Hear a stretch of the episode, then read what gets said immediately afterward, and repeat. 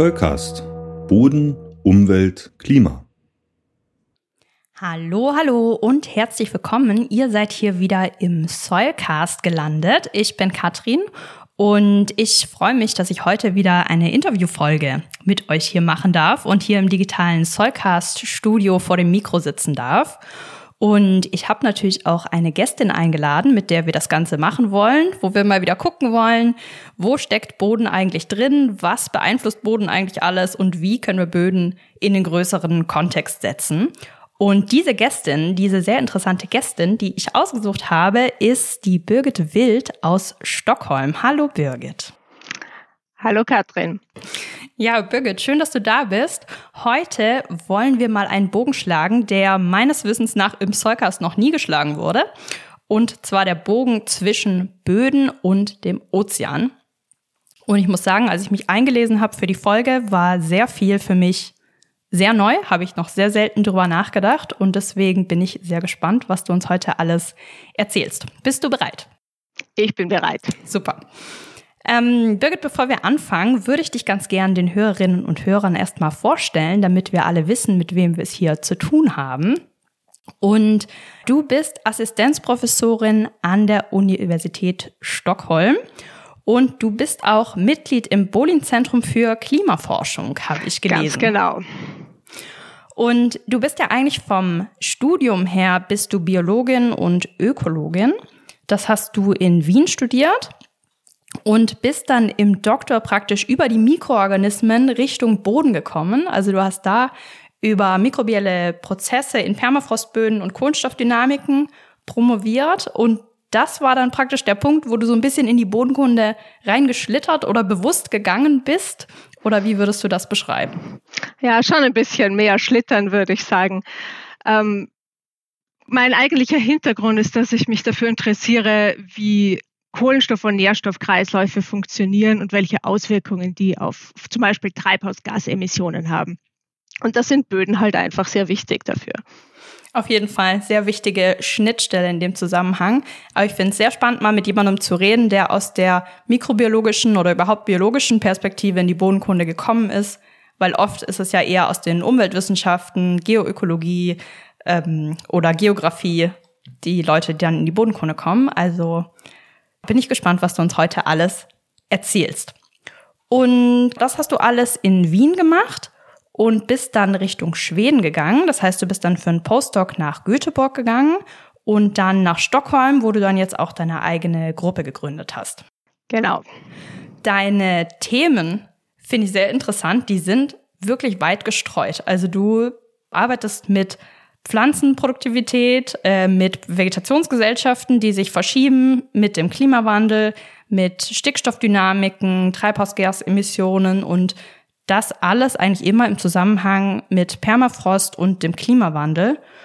Und was ich eben besonders spannend fand, ähm, als ich dein Profil gelesen habe, ist, dass du diesen Transekt dir anguckst zwischen Böden, Flüssen und dem Ozean, was wir heute dann auch besprechen wollen.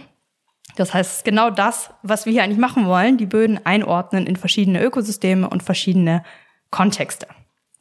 Und der Bogen vom Boden in den Ozean ist ja ein sehr großer Bogen. Mir ist da vieles neu und wir starten direkt mal mit den Permafrostböden oder mit den Böden, die von Permafrost beeinflusst sind. Ich denke, viele unserer Hörerinnen und Hörer haben das schon mal gehört aber kannst du noch mal zusammenfassen, was sind eigentlich Permafrostböden oder was ist eigentlich Permafrost und wo finden wir das? Also Permafrostböden gibt es rund um die Arktis, also im Norden von Russland, in Kanada, in Alaska, in Grönland und auch in Nordskandinavien. Aber zum Beispiel auch im Hochgebirge, also in Tibet gibt es ganz viel Permafrost. Und Permafrostböden haben die Besonderheit, dass sie im Sommer nur an der Oberfläche auftauen, aber in der Tiefe durchgehend gefroren sind. Und das kann man sich so vorstellen, dass im Winter der Boden durchgehend gefroren ist. Im Frühjahr wird es wärmer, der Boden erwärmt sich von oben und taut langsam nach unten hinauf.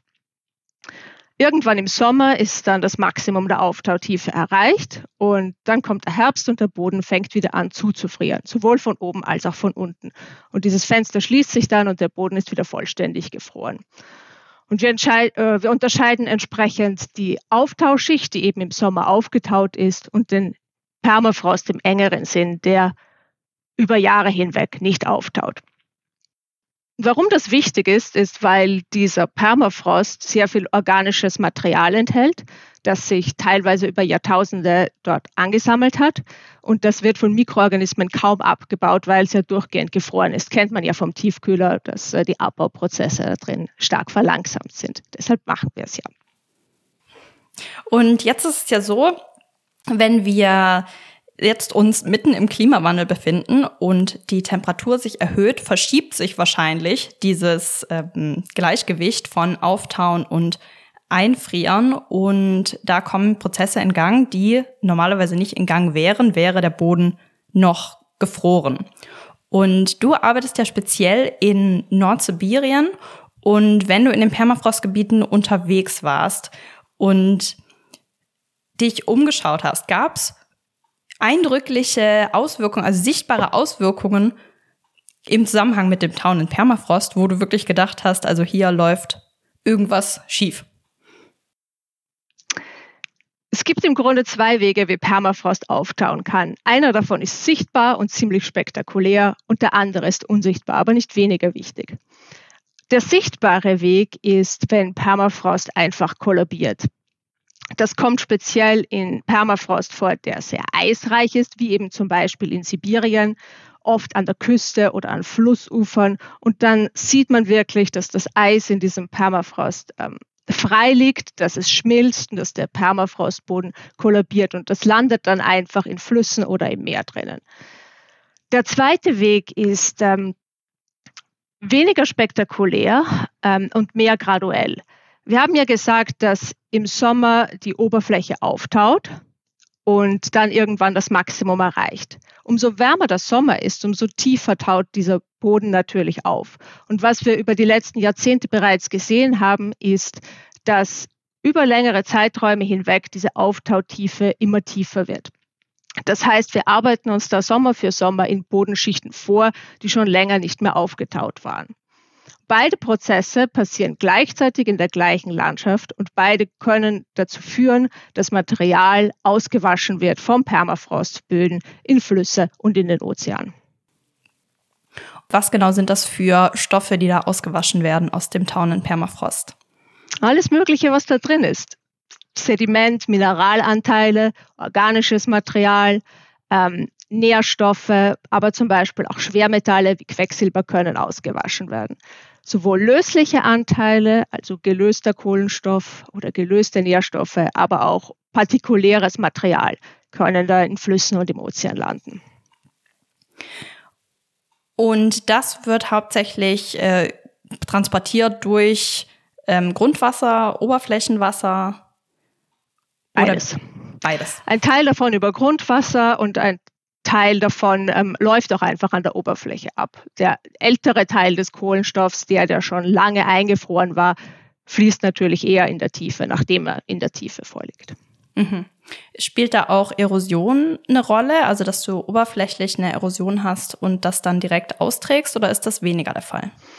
Auch Erosion ist der Fall, eben speziell an diesen Stellen, wo Permafrost einfach abbricht und kollabiert. Und das sieht dann auch sehr spektakulär aus. Entlang von Flussläufen sieht man dann diese teilweise 10, 20 Meter hohen Wände aus vor sich hin kollabierenden Permafrost. Und das ist im Grunde einfach nur Boden und sedimentäre Ablagerungen, ähm, die langsam kollabieren und jeden jedes Jahr gehen da ein paar Meter weg. Mhm, und das sind dann die spektakulären Bilder, die wir dann in den Nachrichten zum Beispiel sehen oder im, Ganz genau. in der Zeitung, genau. Das ist jetzt eigentlich der Punkt, wo wir den Bogen schlagen Richtung Ozean. Und zwar schaust du dir ja direkt an, wie diese Einträge die Ozeanversauerung vorantreiben. Und was passiert jetzt eigentlich im Meer, wenn diese ganzen Stoffe dort eingetragen werden? Zuerst mal ist Ozeanversauerung ein Phänomen, das wir global sehen, also auch unabhängig vom Permafrost. Und das hängt zusammen mit dem steigenden CO2-Gehalt in der Atmosphäre. Das CO2 löst sich im Ozean und das führt dann über chemische Gleichgewichtsreaktionen dazu, dass der pH-Wert sinkt, also das Meer wird saurer.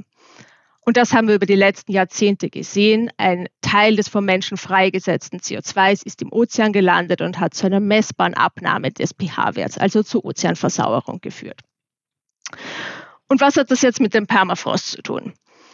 Wir sehen, dass der arktische Ozean ganz besonders betroffen ist von dieser Versauerung. Und zwar insbesondere der Teil des arktischen Ozeans, der nördlich von Sibirien liegt.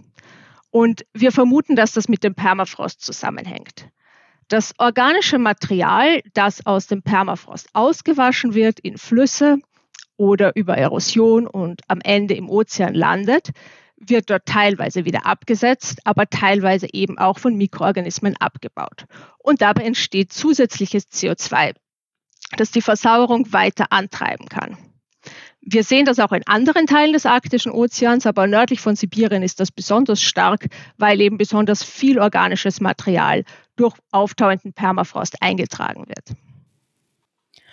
Okay, das heißt, die eingetragene organische Substanz aus dem tauenden Permafrost erhöht den mikrobiellen Abbau und damit die CO2-Produktion und damit die Versauerung des Ozeans. Und jetzt mal direkt gefragt, was ist das Problem an dieser Versauerung, an diesem sinkenden pH-Wert? Der sinkende pH-Wert führt zu zwei Problemen. Das eine ist, dass ein saurerer Ozean weniger CO2 aus der Atmosphäre aufnehmen kann. Das heißt, die Fähigkeit des Ozeans, ähm, für unsere Emissionen zu kompensieren, sinkt.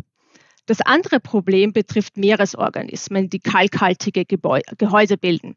Also zum Beispiel Schnecken oder Muscheln, aber auch andere kleinere Organismen, die die Basis der Nahrungskette bilden. Säure löst ja bekanntlich Kalk auf. Das heißt, in einem säureren Ozean ist es schwieriger für diese Organismen, diese kalkhaltigen Gebäu Gehäuse zu bilden oder stabil zu halten. Das bedeutet dann, dass es in stark versauerten Regionen des Ozeans eigentlich nicht mehr möglich ist, für diese Organismen zu leben und damit fällt dann auch ein Teil der Nahrungskette weg. Und das hat dann Auswirkungen für all die Organismen, die davon abhängen, bis hinauf zur Fischerei und zum Menschen. Und wie können wir uns das jetzt vorstellen? Weil die organische Substanz aus dem Permafrost wird ja eher oberflächlich eingetragen.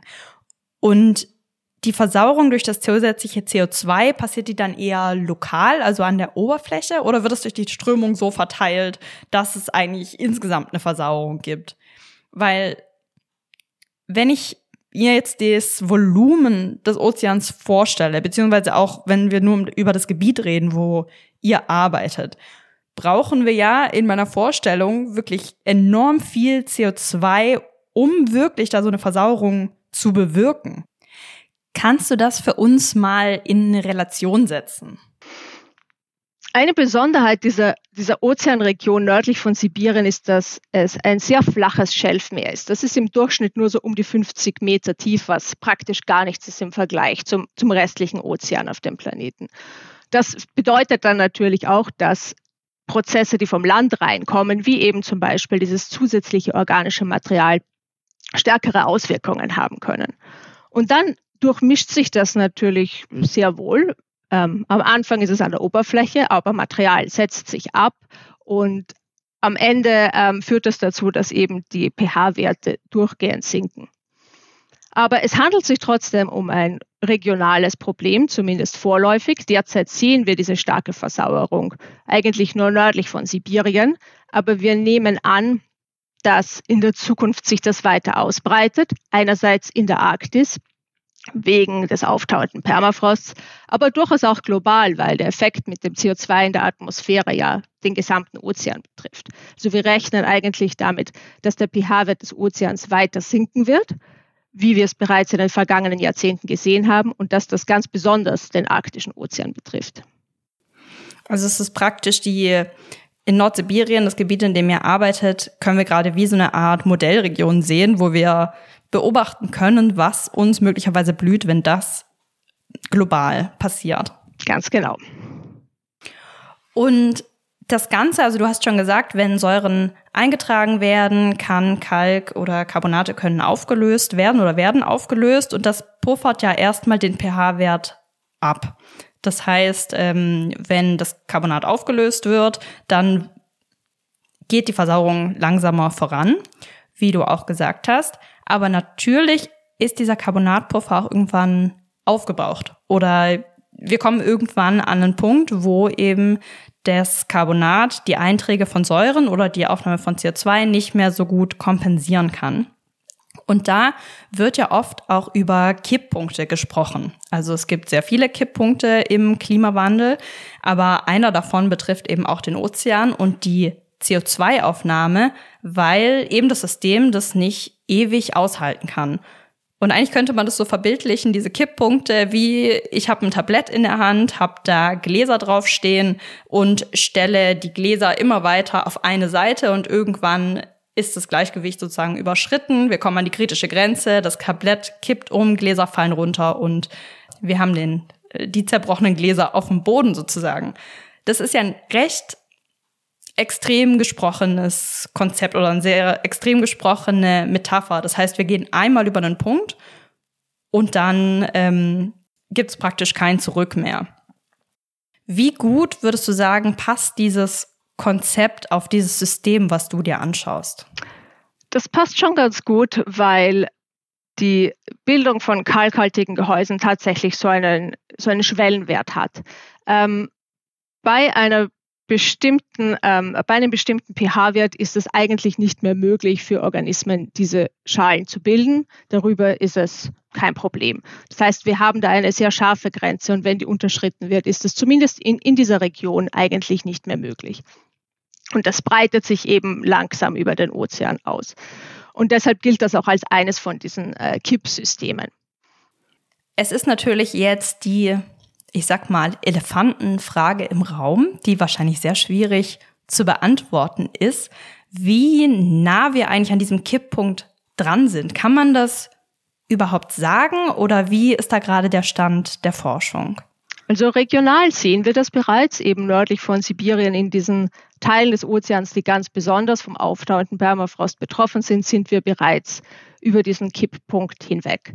Ähm, und wir haben auch über die letzten Jahrzehnte gesehen, dass in anderen Teilen des arktischen Ozeans sich diese Grenze ausgebreitet hat. Das heißt, wir rechnen damit, dass das auch so weitergeht und über die nächsten Jahrzehnte eben größere und größere Teile des Ozeans davon betroffen sind, eben speziell in der Arktis. Und wenn wir jetzt so ein bisschen in die Zukunft gucken, auch von der Forschung, um das ganze System besser zu verstehen, was sind jetzt so die nächsten großen Schritte, die in der Forschung gemacht werden müssen, dass wir da vorankommen? Ich denke, eine Sache ist die, dass wir nach wie vor nicht sehr gut verstehen, was eigentlich diese Abbauprozesse, die da dahinter liegen, ähm, kontrolliert. Was passiert wirklich mit diesem Kohlenstoff, der aus dem Permafrost in aquatischen Systemen landet? Wie viel davon wird abgebaut? Wie viel davon wird abgelagert? Wie schnell wird das abgebaut und warum? In welchem Zusammenhang kann das stehen mit anderen Aspekten des Klimawandels? Es passieren ja gleichzeitig auch noch andere Dinge. Es wird zum Beispiel wärmer. Ähm, der Ozean hat auch weniger Eisbedeckung im Sommer. Das heißt, gleichzeitig ändert sich zum Beispiel auch die Planktonzusammensetzung und die CO2-Aufnahme aus der Atmosphäre eben durch, die, durch das Plankton, das dort lebt. Ähm, alle diese Dinge passieren gleichzeitig. Sie stehen teilweise in Zusammenhang miteinander und einige von diesen Aspekten haben tatsächlich auch ihre eigenen Kipppunkte. Das heißt, das Zusammenspiel zwischen diesen Faktoren wird ziemlich komplex und wir sind derzeit auch nicht in der Lage, das sehr gut vorherzusagen. Und es wird wahrscheinlich auch schwierig bleiben, weil, wie du sagst, das System sich permanent verändert und sich Raten verändern und sich Prozesse verändern. Aber umso wichtiger, dass Forschungsgruppe, Forschungsgruppen wie deine da auf jeden Fall dranbleiben. Und ich bin mega gespannt, was in dem Projekt noch so ansteht. Das Oasis-Projekt ähm, heißt das ja. Ein sehr schöner Name. Und ja, vielleicht kannst du uns noch mal mitnehmen auf so eine Probenahme. Wie sieht das aus, wenn ihr Proben sammelt für genau diese Fragestellungen? Also wie beeinflussen die Austräge aus den und Permafrostböden die Ozeanversauerung? Man kann das natürlich von verschiedenen Seiten angehen. Man kann ähm, Landproben nehmen, man kann in Flüssen Proben nehmen, ähm, was wir alles gemacht haben. Aber vielleicht sollte ich mal etwas beschreiben, was nicht an Land passiert für die, für die Bodenkundler da draußen, nämlich wie es auf so einer Ozeanexpedition zugeht. Das ist zuerst mal ein riesiges Unterfangen. Man braucht ein Schiff und zwar ein ziemlich großes. So ein Schiff ist teuer und hat einen Haufen Personal drauf. Das heißt, äh, wenn ich das vergleiche mit so einer normalen landsbasierten Kampagne, wo ich halt mit meinen drei Studenten und einer Schaufel losziehe, das wird alles mal deutlich größer. Als wir 2020 in der Region unterwegs waren, hatten wir zwei Container voll Equipment, die wir aus Stockholm nach Russland verschifft haben dafür. Ähm, und dann ähm, die Probennamen selbst. Ähm, man sieht halt nicht so richtig, was man macht. Das heißt, man kann nicht einfach mal eine Schaufel reinstechen und dann sieht man, wie der Boden aussieht und weiß, ob das die richtige Stelle ist oder nicht. Man äh, hat natürlich eine Ahnung davon, wie tief der Ozean ist. Man hat auch Erfahrungswerte. Aber im Grunde rät man so ein bisschen, was die richtige Stelle sein könnte, um seine Proben zu nehmen. Und dann lässt man sein Equipment runter. Also Probennahmegeräte für die Wassersäule und für das Sediment drunter. Und dann hofft man, dass das, was man da hochzieht, auch tatsächlich die Sorte Proben sind, die die Fragen beantworten werden. Weil das erfährt man natürlich erst, wenn man wieder zurück ist im Labor und das alles gemessen hat. Ganz genau. Und dann kann man natürlich nicht so schnell einfach wieder zurückgehen und nochmal Proben holen, wo es, äh, wo vielleicht noch was fehlt. Und ja, das ist auf jeden Fall ähm, spannend, dass du uns da jetzt mitgenommen hast, einmal auf, auf euer Boot. Und ja, hast du noch abschließende Worte für unsere Hörerinnen und Hörer? Willst du noch irgendwas loswerden? Ich, denke, es ist ja mittlerweile ganz gut bekannt, dass die Klimaerwärmung ein äh, ziemliches Problem wird. Und ich denke, ich möchte nur sagen, dass umso niedriger wir die Erderwärmung halten können, umso besser wird es. Aber es gibt trotzdem keinen Grund, da jetzt in Panik auszubrechen. Wir sind durchaus ähm, erfindungsreich als Menschen. Also ich glaube, mit der richtigen Mischung aus ähm, Maßnahmen gegen ähm, Treibhausgasemissionen, mit Forschung, um zu verstehen, was da wirklich passiert und auch mit Maßnahmen, um die Auswirkungen zu reduzieren, können wir das mit ein bisschen Anstrengung hinbekommen. Das denke ich auch. Und ähm, damit hast du ein sehr optimistisches Schlussbild gezeichnet. Und ja, damit danke ich dir einfach für das Gespräch, für die Einblicke, die du uns gegeben hast. Ich bin mir sicher, falls noch Fragen aufkommen, können dich unsere Hörerinnen und Hörer auch kontaktieren. Falls es generell Fragen gibt, Kommentare, Ideen zu der Folge, vielleicht ist euch was in den Kopf gekommen, bei der, als ihr gerade zugehört habt bei unserem Gespräch, dann meldet euch immer gerne bei info@soulcast.de. Wir freuen uns immer über Post. Ihr findet uns auch auf unserer Homepage und auf Social Media.